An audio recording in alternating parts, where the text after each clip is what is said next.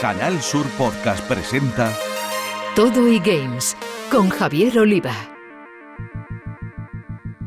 Bienvenidos, apasionados gamers. Arrancamos Todo y Games, ya sabéis, un contenido exclusivo en podcast de Canal Sur Radio en el que abordamos toda la actualidad de los videojuegos con una especial atención a lo que se juega en Andalucía. Lo hacemos con la realización técnica de Álvaro Gutiérrez y Celu González y apoyados en dos de los mayores expertos en la materia que tenemos en nuestra tierra, como son José Manuel Fernández Espidi y Jesús Relinque Pella. Compañeros, amigos y especialistas, un placer teneros de nuevo en Toddy Games.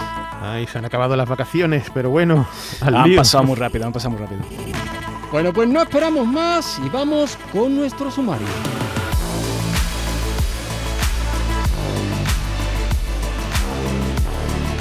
En los eSports, como en los deportes más clásicos, hay quienes buscan ese gamer escondido que triunfe luego en las más exigentes competiciones. Cronte es una startup malagueña que ha creado una red profesional para descubrir ese talento.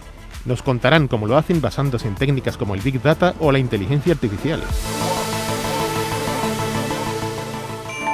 En las noticias que nos deja este verano, que se va apagando poco a poco, pasan por el terremoto provocado por Netflix en su anuncio de introducción en el mundo de los videojuegos, aunque tenemos muchas más cosas que contaros.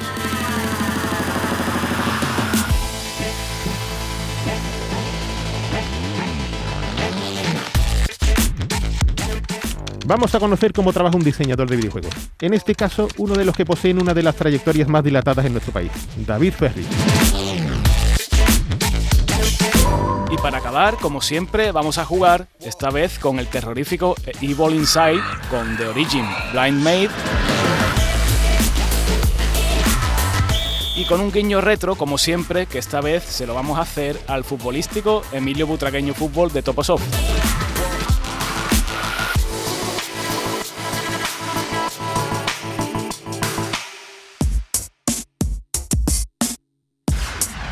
En torno a los eSports hay toda una industria en la que algunos avispados andaluces están participando gracias a haber visto antes que otros muchos las posibilidades de esas ya millonarias competiciones de videojuegos. Es el caso de la startup malagueña Cronte, una red profesional para los eSports que usa las últimas tecnologías para descubrir talento y potenciar sus habilidades. Uno de sus fundadores es Ignacio España Ignacio, amigo, un placer que estés en Toddy Game. Muy buenas. Hola, buenas, ¿qué tal? Encantado. Pues muy bien. Eh, yo, particularmente por aquello del uso del Big Data, entre otras tecnologías, llevándolo al mundo de fútbol, diría que sois un poco como, como el Monchi, ¿no? De los eSports, ¿no? Sí, bueno, un poquito. Nosotros simplemente eh, estamos centrados en, sobre todo en la captación de, talento, talento joven. Bueno, en fin, te invito a que conozcas a los gamers con más talento de todo y game, como son José Manuel Fernández Speedy y Jesús Relinque Pella, que ya te escuchan. Muy buenas, Ignacio. Mira, nosotros que, tenemos una edad ya, nosotros como jugadores clásicos, digamos, eh, nos quedamos absolutamente boquiabiertos ante las técnicas que aplicáis para la localización de talentos en los eSports, exprimir sus distintos potenciales, etcétera. Eh, sería genial que nos explicaras a nuestra audiencia qué es lo que hacéis y cómo lo hacéis. Claro. Em, bueno, Cronte, Cronte es una startup malagueña. Yo actualmente soy, eh, soy el CEO de la compañía. Eh, comparto la posición de, cofundador con, otros dos eh, fundadores, Álvaro Alcázar y, Raúl, nuestro nuestro CTO y nuestro CMO, respectivamente. Em, y bueno, nosotros simplemente pues, pues em, comenzamos esta idea hace ya poquito más de un año y medio ¿vale? Eh, y básicamente estamos, muy centrados, en, como he dicho previamente, en la, captación eh, del talento joven de, la industria. El, problema, o sea, el, problema que, nosotros estamos intentando resolver eh, es ayudar o dar apoyo a, esos clubes de eSport profesionales que intentan ser creados tanto en nuestro país como en Europa como, como a nivel mundial, pero que no encuentran actualmente o que tienen muchas, muchas barreras y muchas complejidades a la hora de encontrar eh, a, estos, a estos jóvenes, porque es verdad que cada vez son más los jugadores eh, internacionales a nivel mundial, eh, pero igualmente pues, pues nosotros no, no, hemos visto en ningún momento ninguna plataforma de, referencia. Entonces nosotros siempre, todo, todo lo que hacemos está basado en datos, eh, conectamos eh, completamente con todos los datos de los, de los mejores videojuegos eh, de nuestros usuarios y bueno, gracias a, jugadores profesionales eh, y equipos y clubes de eSport pues que nos ayudan a hacer nuestros algoritmos, nuestros algoritmos, em, pues somos capaces de eh, acceder a los datos de los gamers y de poder analizarlos eh, siempre con el, con el criterio que tiene un, equipo de eSport a la hora, a la hora de fichar.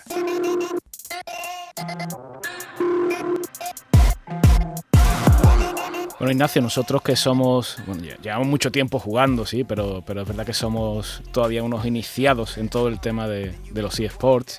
Nos preguntamos si, si, bueno, si puede ser factible eh, encontrar este talento más allá de, los individuos que tengáis un poco en el radar, ¿no? O a mano. ¿no? Puede ser probable que, que, se pierdan de vista futuras estrellas para, para los eSports eh, digamos, eh, localizados en, en, aquellas personas que, que simplemente juegan, ¿no? Eh, por el placer propio de, de jugar eh, eh, multijugador en línea por la red. Bueno, sí que es verdad que, que ese es uno de los, de los grandes motivos por los que nosotros eh, ranqueamos a los jugadores eh, a través de a través de un algoritmo KIC, a través de los datos. Eh, nosotros, eh, para que os hagáis una idea, nuestro, nuestro algoritmo más famoso es el, es el, Cronte, el Cronte IQ, eh, que es un número que mide el, el coeficiente intelectual de, de, un jugador. ¿no? Este, este número va entre 0, entre 0 y 10.000 eh, y es un número que, que, nosotros, bueno, pues todas las estadísticas de los jugadores los pasamos por ese algoritmo y somos capaces de, de, de darle este ranking. Eh, eso lo comento porque eh, para nosotros es muy importante que, lo, que a los jugadores se les valore en, en función a, los datos que tienen y, a cómo compiten, eh, no a la edad que tengan. Entonces sí es verdad que, que estamos también muy concienciados en que, que estos jóvenes no tienen, o sea, estos jugadores no tienen por qué ser jóvenes eh, y obviamente hay, hay muchísimo, muchísimo talento también en, en edades posteriores a los, a los 25 o 30 años. Es bueno oírlo. Sí, sí, estamos a tiempo.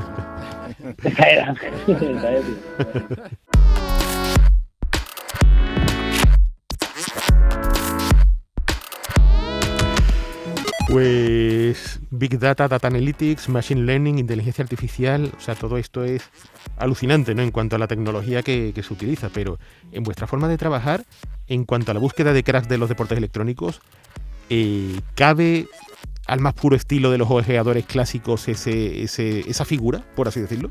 Eh, uh, sí, sí, sí, sí, la verdad, la verdad es que sí, es decir, eh, nosotros la verdad es que en una, fase inicial eh, estamos muy centrados en, en, los datos, ¿vale? Y, y en analizar al dato que, que, tiene el jugador, pero sí que es verdad que, que en fases posteriores, eh, pues nosotros, gracias a tener esos datos, pues ya estamos desarrollando otro tipo de algoritmos, eh, como por ejemplo medir la toma de decisiones dentro del juego, dentro del, eh, o sea, del jugador, tanto toma de decisiones, sin, cómo compite eh, a nivel general con, con, un equipo, realmente es que los, los jugadores de eSports son, son, son, como atletas profesionales. Al fin y al cabo puede, puede ser muy bueno, pero si es completamente incapaz de competir en un equipo con un equipo profesional eh, y, y, demás, pues, pues obviamente eh, no, tiene, no tiene sentido.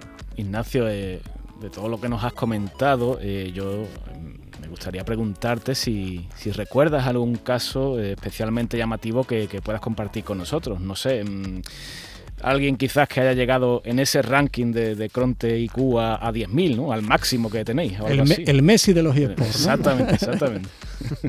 hay, hay, hay, muchísimo hay muchísimo talento chicos. Es, de verdad es, es, brutal. Creo que los datos no, nos, nos indican que hemos llegado ya a los 3.000 millones de, de, de, gamers en el mundo. Eh, sí es verdad que, que, bueno en nuestra plataforma tenemos tenemos jugadores profesionales registrados con nosotros. Creo que el máximo nivel eh, lo tiene lo tiene un jugador un streamer un streamer famoso eh, que llega a los eh, 9.700 y algo creo que era pero bueno, no digo, no, no quiero decir tampoco nombre porque, porque el resto de streamers se me pueden enfadar. oye, oye ¿y, ¿y, algún andaluz, en, sí, sin dar nombre, si no, si no se pueden dar, sí. entre los primeros? Sí, sí, sí. De hecho, eh, nos sorprendió el, el enorme talento eh, que hay en Andalucía y que, y que, específicamente tenemos también aquí en Málaga. Uh -huh. Sobre todo, sobre todo de, los más jóvenes. Sí es cierto que, que normalmente se mira a, lo, a los peques eh, pero porque tienen una, una serie de cualidades que, que vamos perdiendo con, con, el tiempo, ¿no? Esa, ese análisis de la información eh, de la pantalla, eh, la, la, rapidez en la toma de, en la toma de decisiones, eh, pero nos quedamos bastante, bastante sorprendidos con, con, el enorme talento, pero ya no solamente aquí en Andalucía, sino, sino en toda España. Aún con todas las tecnologías que aplicáis, ¿hacia dónde creéis que se dirige vuestro sector en particular? En cuanto, en cuanto a esto, en cuanto al tema de la técnica, la tecnología, etcétera. Muy buena pregunta. Eh, creo que creo que la inteligencia artificial está está bueno está entrando en el sector y en todos los sectores prácticamente para, para quedarse. Es una tecnología muy muy muy interesante.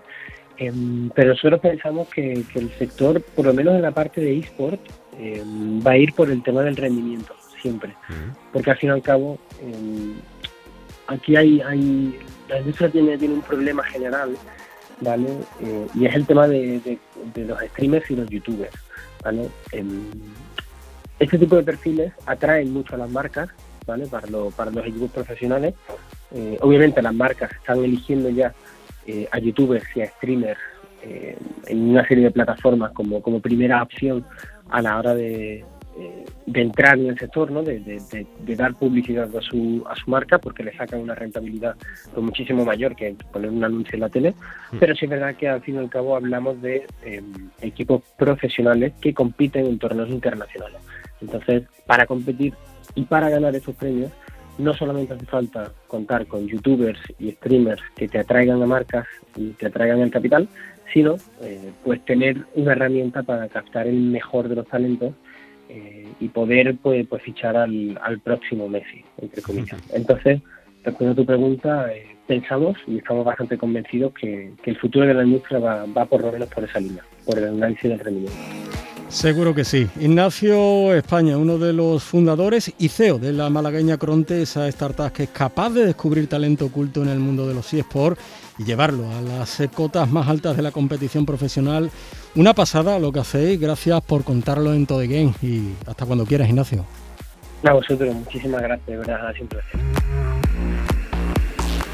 En Canal Sur Podcast Todo y Games con Javier Oliva. Dejamos los eSports y es el momento ahora para saber qué nos depara la actualidad del mundo de los videojuegos. Es fácil hacerse la idea de que en verano las cosas se ponen muy tranquilas en la industria del videojuego. Pero aún así han habido movimientos interesantes en el sector, ¿no? Como la compra de la potente desarrolladora inglesa Sumo por parte del gigante Shino Tencent por mil millones de dólares, ¿eh? poca cosa. Casi nada. La presentación del ordenador para videojuegos portátil Steam Deck, al más puro estilo Nintendo Switch Lite, en cuanto a portabilidad y demás, ahora contaremos. Mm. O la entrada de Netflix al mundo de los videojuegos. Vale, pues vamos a comenzar con, con esto último. Eh, antes de nada, eh, vamos a echar un poco la vista atrás, concretamente al mes de mayo. Eh, allí fue cuando, cuando comenzó a sonar esos rumores de que Netflix quería introducirse en la industria de los videojuegos. Algo que tampoco parece raro si tenemos en cuenta el buen funcionamiento de modelos de suscripción como bueno, el, Xbox Game Pass de Microsoft. hace poco ha saltado la noticia de que la popular plataforma de streaming, Netflix, ha contratado al ex ejecutivo de Oculus, Zynga y Electronic Arts, Mike Verdu, como vicepresidente de su sección de desarrollo de videojuegos. Y resulta que están poniendo toda la carne en el asador de cara a lanzar sus primeros títulos durante el próximo año. Además, se habla de que la idea de Netflix no es otra que la de incluir todos estos juegos dentro de su sistema de suscripción actual, en lugar de añadir otro pago adicional. Y a mí eso, mmm, no sé, no, no, me suena, no me suena normal. ¿no? Yo creo que de alguna manera la tarifa va a cambiar porque, porque no creo que, que ofrezcan todo el catálogo de películas, de series actual, más el tema de los videojuegos. Pero con todo, bueno, yo creo que, que, todavía es muy pronto para confirmar todo esto, todos estos rumores. ¿no? A ver qué pasa, porque ya sabemos que la competencia es feroz eh, mm. en este tema. Y siempre podemos entrevistar a su prima Maribel, Maribel Verdú. De, en fin, pero bueno, mientras seguro, tanto, seguro. seguiremos pensando en Netflix como la casa de Cobra Kai o Stranger Things. Que no está mal. Para nada, para nada. Pero ahora vamos a hablar de otra cosita que ha despertado mucha expectación en estos meses de calor, que es el Steam Deck que presenta el también gigante Steam, que es un bombazo, sobre todo para los, entornos de los usuarios de PC, ya que se trata de una consola portátil que, que así de tamaño y tal recuerda mucho a la Switch Lite, eh, la pequeñita, y como reza su página principal puede usarse como un ordenador porque es que lo es. Y claro, como cabría esperar viniendo de Steam, los usuarios podrán jugar a todos los juegos que tengamos en nuestra cuenta de Steam. Eh, eso es muy jugoso, ¿no? Saber que podemos jugar a- en cualquier lado a un Control, a un, a un Counter-Strike, ¿no? Es, es una idea fabulosa, ¿no? Demasiado bonita, vamos. Demasiado bonita hasta, hasta que escuchamos los precios, ¿no? Porque eh, son tres los modelos que se han presentado a priori. Uno de 419 euros, que tiene 64 gigas de almacenamiento. Otro de 549 euros con 256 y ya disco duro de alta velocidad. Y otra opción de 679 euros con 512 gigas de almacenamiento también SSD. Y en fin, hay quien habla de una auténtica revolución en el mundo de las consolas, capaz de empujar a Nintendo fuera de la competición, que esto sabemos que no, que no es así. Nintendo tiene su parque de usuarios muy particular y que todos queremos jugar a Mario. Y eso no va a pasar con esto, ¿no? Pero bueno, la verdad es que a nuestro parecer mm, creemos que este el Steam Deck que va sobre todo a tocarle la fibra a los usuarios de PC, ¿no? Dadas sus características, eso de poder disfrutar de, de sus juegos, ¿no? Más, allá de la pantalla del, ordena- del ordenador.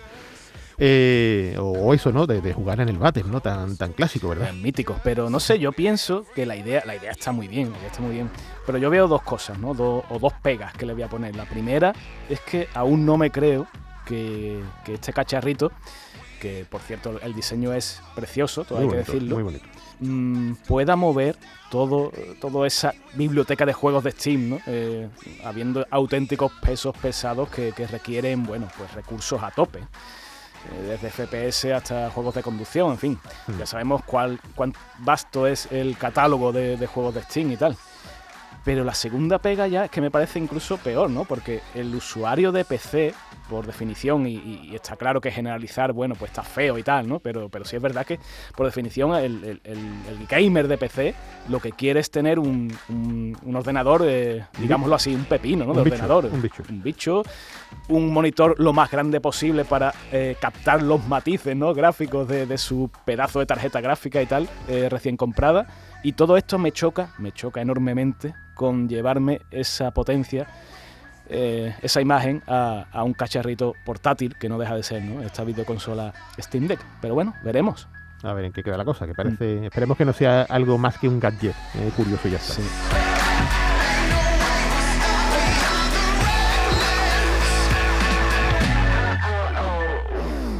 Y bueno, para terminar, otra noticia, eh, en este caso la compra de Sumo por parte de Tencent. Eh, para aquellos que no lo sepan, bueno, Sumo Group es una sociedad gestora del Reino Unido que alberga unos cuantos estudios de videojuegos diferentes, ¿no? Entre ellos, bueno, Pipeborg Studios, eh, Lab 42, Red Kite Games o la original Sumo Digital, que es- entiendo que entendemos que es la más conocida.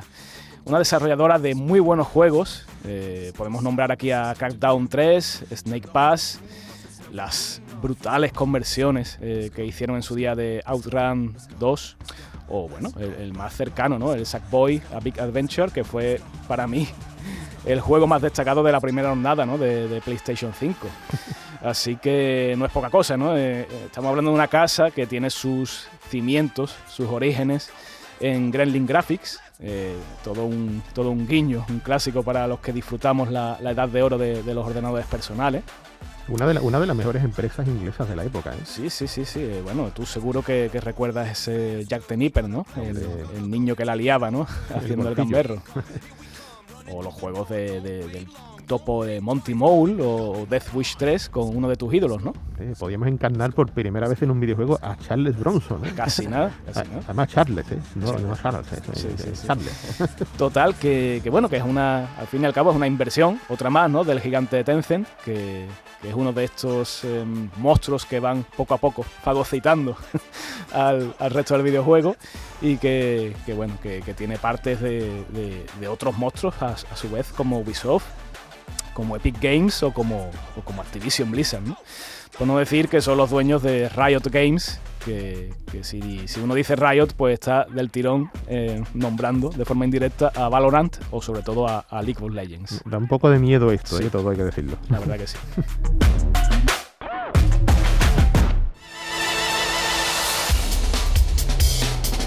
Llega el momento de descubrir, para quienes no lo conozcáis, a uno de esos talentosos fenómenos de los videojuegos que tenemos en nuestro país. Speedy Pella, contadnos de quién hablamos.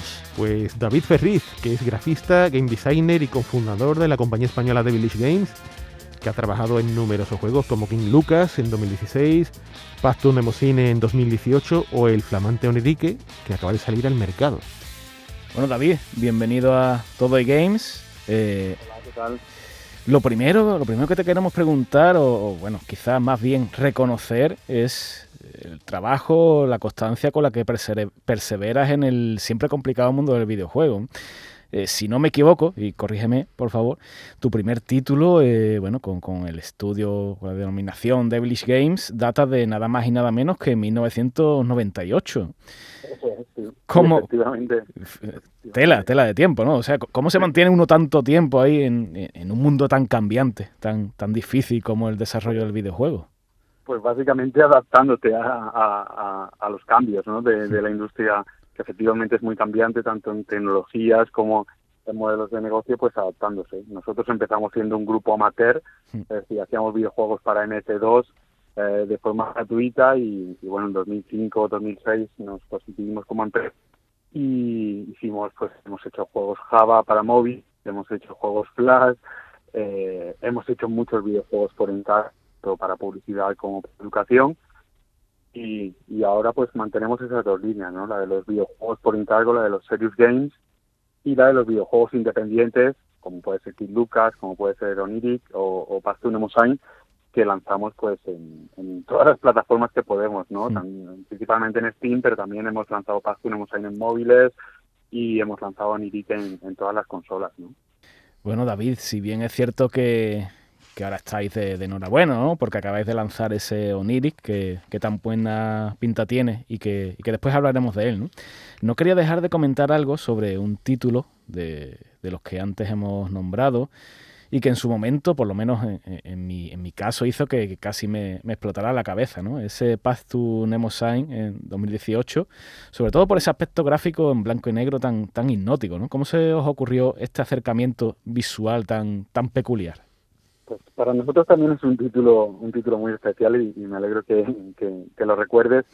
Y, bueno, básicamente ese juego nace de, de la necesidad, ¿no? Por un lado de la necesidad eh, de, de, seguir creando videojuegos independientes porque veníamos de un fracaso económico como fue Kid Lucas mm. y, y, habíamos perdido mucho dinero con ese juego y estuvimos pues un año haciendo solamente videojuegos por encargo para recuperarnos económicamente y, nace un poco de, eso, ¿no? De, estar un año haciendo videojuegos por encargo y necesitar hacer algo propio, ¿no? Y, y también nace un poco de, de, no tener dinero para hacer algo muy grande y, y, tener que pensar algo que fuese muy llamativo a primera vista, que llamase la atención de los medios y de los usuarios, eh, con un presupuesto muy bajo, ¿no? Y, y, así se nos ocurrió pues la idea de hacer un juego con un zoom infinito, muy visualmente muy llamativo, que entrase muy por los ojos y la verdad es que nos ha dado muchas, muchas alegrías. De hecho, mucha gente, a pesar de que llevamos 23 años haciendo videojuegos, pues piensa que Pasty Mosain fue nuestro primer videojuego, ¿no? La, gente nos conoció ahí y es verdad que, que, nos ha funcionado bastante bien en ventas. Eh, no ha sido en superventas, evidentemente, hemos vendido unas 25.000 copias, pero nos ha permitido, pues eso, ir a estar seleccionados en un montón de festivales de videojuegos independientes, eh, lanzarlo en consolas, después lanzamos en móviles y incluso Apple eh, lo destacó como juego del día en la Apple Store a nivel mundial y bueno, pues nos ha dado mucha mucha repercusión y muchas alegrías. Cosa que, esperemos que haga también ese flamante Onirique para Nintendo Switch, Xbox One y PC. Que bueno, es una sugerente mezcla de entre plataformas, exploración, sigilo, puzzle, eh, en un mundo totalmente surrealista, que esto es, es algo que os va, vamos, lo, tenéis ahí bien pillado. Eh, y en definitiva, David, eh, háblanos cómo, cómo ha resultado el proceso de desarrollo de este título.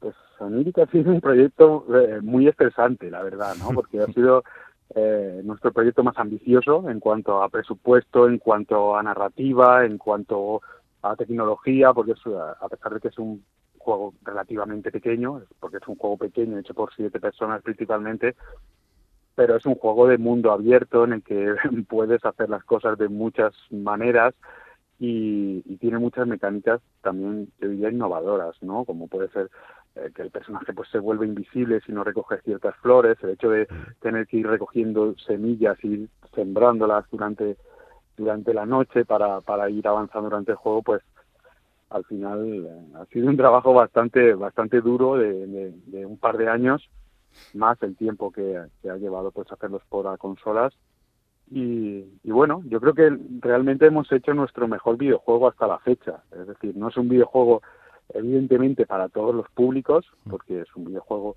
muy peculiar, con una narrativa muy peculiar, dirigido principalmente a un público infantil y, juvenil, con un mensaje pues yo creo que muy bonito. Y, evidentemente pues eso, no es un juego para todos los públicos, pero creo que es un buen producto para el público al que está dirigido y además pues lo hemos intentado hacer lo más accesible posible localizándolo a nueve idiomas con doblaje a inglés y castellano y, y bueno yo estoy yo estoy muy contento con el resultado la verdad. Oye David, en cuanto al aspecto visual, al igual que he destacado antes, bueno, ese blanco y negro misterioso, ¿no? De, de to, Nemo Sign. Eh, Onirik, yo no sé, me, da la sensación, o me recuerda más bien a, lo que sería como la pesadilla de un niño, ¿no? Esas criaturas extrañas, esos paisajes retorcidos y oscuros. Eh, ¿Podrías comentarnos algunas de, vuestras referencias? Pues a ver, Onirik es un mundo, está ambientado totalmente en el mundo de los sueños, ¿no? De los mm. sueños y de las pesadillas y, una de nuestras fuentes de inspiración, porque este proyecto, aunque lo hemos lanzado ahora y lo hemos desarrollado entre dos, a partir de 2018, viene de mucho más atrás. Eh, es un proyecto que teníamos guardado en el cajón desde hace muchísimos años, más de 15 años, y está inspirado mucho en las películas de stop motion, ¿no? De tipo Pesadilla en realidad, James y el melocotón gigante, y todas esas películas de los 90 y de, de principios de 2000 y es lo que queríamos un poco trasladar al juego, ¿no? Es decir, tener esa estética stop motion y tener una narrativa muy de, cuento infantil, ¿no? De hecho, pues los personajes no hablan entre ellos, sino que es una voz en off la que dice lo que está diciendo cada personaje en cada momento. Y, bueno, eso es lo que queríamos conseguir y es lo que espero que, que le transmita a los jugadores. De hecho, pues la primera personas que nos están haciendo eh, comentarios, pues pues están se sienten muy bien ¿no? con ese mensaje que transmite el juego, un mensaje que al final, a pesar de que es un juego muy oscuro, pues eh, es un mensaje positivo, de optimismo, de, superación, de, aceptarse a uno mismo. Y, bueno, yo creo que en ese sentido pues lo hemos hecho bastante bien. Y, una pregunta, David, aunque la respuesta puede parecer muy obvia, ¿cuánto de importante es conseguir el apoyo de un partner o de una distribuidora como es en este caso Badland?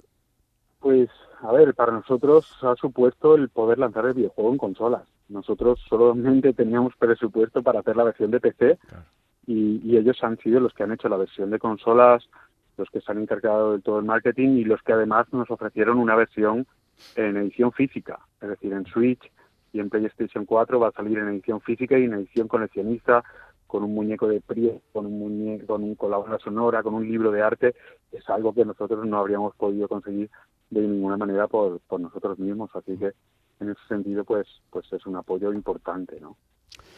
Pues David Ferri, muy de aplaudir tu obra porque así hay que calificarla. Muchas gracias por contarnos tan interesantes detalles de tu trayectoria, de, los juegos que has creado con todo tu equipo y cuando quieras aquí en Todo Games nos tienes. Pues nada, muchas gracias a vosotros por, por invitarme, un placer.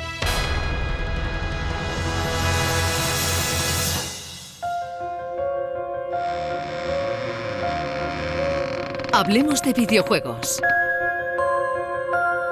No nos vamos, ya lo sabéis, sin jugar un rato. Así que, compañeros, ¿con qué videojuego empezamos? Hoy vamos a hablar del terrorífico videojuego español Evil Inside y del paraguayo de Origin Blind Maid. O sea, son dos juegos de, miedo con, sabor hispano, porque eh, está muy bien ¿no? que, vengan juegos más allá de, de lenguas anglófonas y tal. Y, oye, ya, sabéis que el terror aquí nos gusta mucho. Y en concreto, vamos a empezar con Evil Inside o Evil Inside, ¿no? que, es una, creación de, un estudio español que ha tratado de mimetizar las maneras de ese eh, PT, ese playable teaser de Kojima para hacer ese Silent Hills, que no sé si veremos algún día.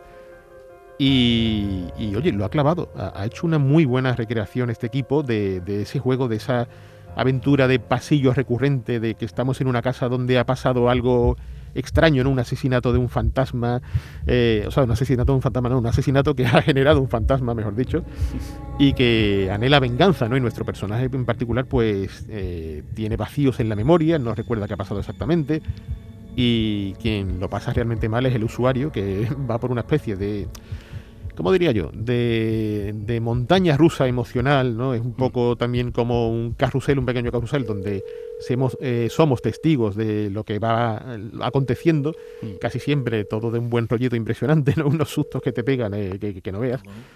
Y, luego tiene un factor de aventura pequeño, como pasaba con PT, donde en primera persona gestionamos eh, quizás no tanto nuestro inventario, pero sí las cosas que ocurren ¿no? y, que, que nos podemos encontrar en el escenario y tal.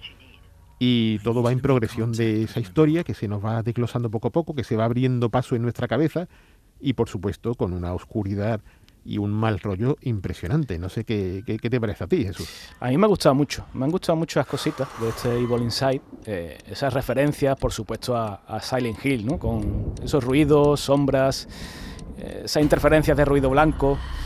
Pero hay muchas más referencias, ¿no? Yo diría que, por ejemplo, no sé si, la audiencia se acordará de aquel first person shooter que era Fear, que fue de los primeros en, mezclar el género de, acción en primera persona, ¿no? Que popularizó Doom con el género de terror. Pero bueno, también hay cosas cositas de, películas de terror, ¿no? Tenemos ouijas, tenemos esos espíritus que caminan y nos saludan, ¿no? Son un poco mal educados, tenemos esos fluorescentes parpadeantes, yo no sé quién sería el gracioso, ¿no? Que inventó esto, porque siempre están medio fundidos y, nos meten más miedo que una carta de Hacienda, ¿no? Es, increíble. Pero bueno, todo muy metido en su contexto, en el contexto en el de, pasar miedo, ¿no? De, perturbar al, al jugador la originalidad, bueno, eh, quizás pasa palabra ¿no? en este sentido, pero la verdad es que todo está muy bien metido en el contexto del juego. Es muy recomendable, es, casi un juego más de toda esta tropa de, videojuegos de lanzamiento que hay que intentan seguir esa estela del famoso ya PT ¿no? y, tristemente desaparecido. Pero lo hace bien. sobre Blind Made, em, que es un juego que, nos viene de, Paraguay, me ha llamado la atención ese, esa propuesta ¿no? de argumento, ¿no? La dama ciega contra un político corrupto que escapa del país. ¿Eso te imaginas que pasará aquí en, España? La verdad que, sí, que más de una dama ciega de esta deberían aparecer, ¿no? Porque está la cosa regular. Sí, Pero, pero sí, ¿no? Sorprende lo primero porque normalmente cuando estás con un videojuego te gusta, ¿no? Encarnar a algún protagonista que sea eh, que te genere cierta empatía positiva, ¿no? O que, te identifiques, pero aquí de primeras te clavan un político corrupto que, lo que quiere es huir del país diciendo en Brasil me darán asilo político y tal, ¿no? Entonces es, muy chungo, ¿no? Y, además es mal hablado, con, siempre con un humor que, lo hace desagradable, hablándole mal a la gente y claro, de repente pues se ve en el dilema que eh, en medio de la noche, en un paraje desconocido, donde se ha citado con una persona en concreto a la que se le ha ido la cabeza, pues tienes que huir, ¿no? Eh, no tienes nada, apenas tienes la iluminación de tu teléfono móvil y te encuentras en una siniestra noche donde de repente aparece esa entidad de la dama ciega o la llorona, como se conoce en otros mm. países. Y a huir, a huir, a escapar. En verdad la, la propuesta es más o menos, más o menos similar a, ese Evil Inside, pero, pero aquí es más, todo es más bruto, ¿no? Incluso más gore, diría yo. Sí, sí, sí, tiene, tiene un punto muy visceral. Y, realmente contrasta con Evil Inside porque eh, el primero era un juego así como más limpio, ¿no? Más con un entorno, un marco de circunstancias muy concreto. Y aquí prácticamente es todo desconocido, no sabes dónde estás, lo ves todo mal, ¿no? El efecto que han conseguido está hecho con el Unreal Engine y se ve súper bonito, ¿no? Esa manera que se distorsiona la visión, que se ve de vez en cuando nublado el horizonte, cómo juega con los efectos de blur y tal. Es muy espectacular cómo se ve, cómo luce. Lo que pasa que, mm, si bien los mimbres son interesantes, pero es sumamente confuso, no sabes muchas veces dónde estás, qué hacer, la cámara a veces te juega un movimiento demasiado eh, violento ¿no? cuando, se mueve y, te despista. Eh, juega mucho con los sonidos, ahí sí lo hace estupendamente, pero mm, tengo que darle un poquito más a este de Origin porque eh, me siento confundido cuando estoy con él. un poco confuso en, en más de un sentido, ¿no? Pero promete, por el momento promete lo que propone.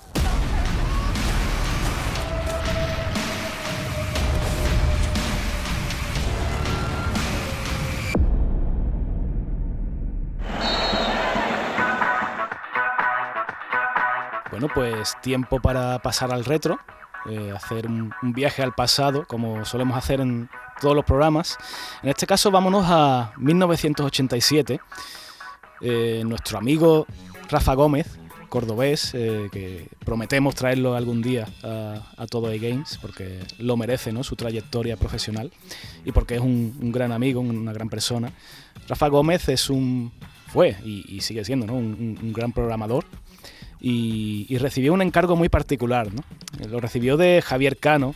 Javier Cano era el alma mater de, Toposoft, una de las compañías más destacadas y más queridas de, de la historia del videojuego español. Resulta que Javier Cano, bueno, pues vicisitudes del destino, por cosas, eh, que, no vienen al caso, ¿no? Bueno, pues eh, decidió dejar la compañía o, le empujaron a ello y, fundó otra compañía que se llamó Animagic y, y pensó que, bueno, que necesitaba un juego para, digamos, eh, abanderar ¿no? a, esta compañía, o por, lo menos para ganar dinero, para empezar esa, esa compañía bueno, con, ciertos mimbres.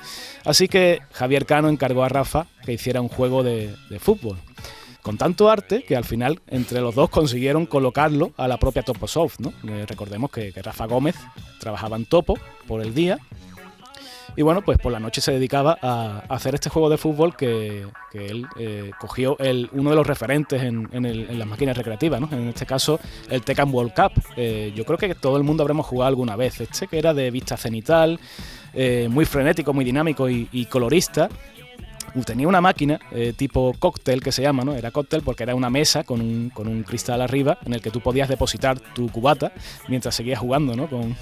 De hecho, no hace mucho jugamos así, ¿te sí, Sí, y lo echo de menos, ¿eh? me gustaría jugar otra partida. Además jugabas con una bola, ¿no? Era un trackball, que era una bola típica de estas que tenían los ratones antiguos eh, antes de ser ópticos. Todo esto suena muy, muy, muy prehistórico, pero, pero, es que es así. En fin, eh, todo esto derivó en que el juego de fútbol acabó convirtiéndose en Emilio Butragueño Fútbol, porque consiguió Topo la licencia del jugador del Madrid.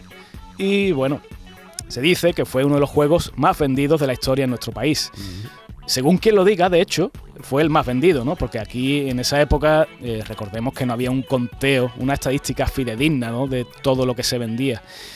Y al final la historia se relata un poco por barrios, ¿no? Como siempre, pero, pero en cualquier caso, mm, cualquier jugón de, los años 80, de esa época maravillosa de, de Spectrum, MSX, Astra y Commodore, tienen su recuerdo alguna partida a este butragueño. Yo no sé si, si tú, Speedy, ¿Recuerdas alguna anécdota de, este juego? Seguro que sí. Muchísimas, ¿no? Y una de las primeras era precisamente que descubrí de puro azar, eso de, creo que era pulsando las teclas CPU a la vez, sí. que aparecía, o sea, le, habían echado cara, ¿no? Y aparecía que, el juego estaba hecho por Animagic. Totalmente. O sea, en plan de, oye, os la hemos colado, pero lo ponemos aquí de, de Strange, ¿sabes? Un poco. El huevo de Pascua, sí.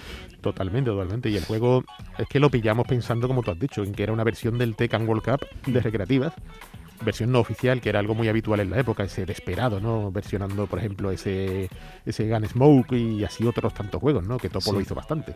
y aquí pues teníamos otro ejemplo, era un juego que mimetizaba las maneras de ese arcade y todos pensábamos en ese arcade cuando lo pillamos.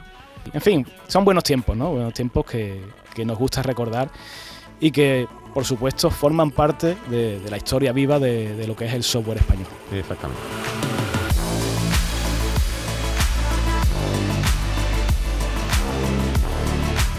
Pues hasta aquí hemos llegado. En 15 días una nueva entrega de Todo e Games estará disponible en la plataforma de podcast de Canal Sur Radio. José Manuel Fernández Speedy, Jesús Relín Quepella. Muchas gracias y a seguir jugando. En Canal Sur Podcast han escuchado Todo e Games con Javier Oliva.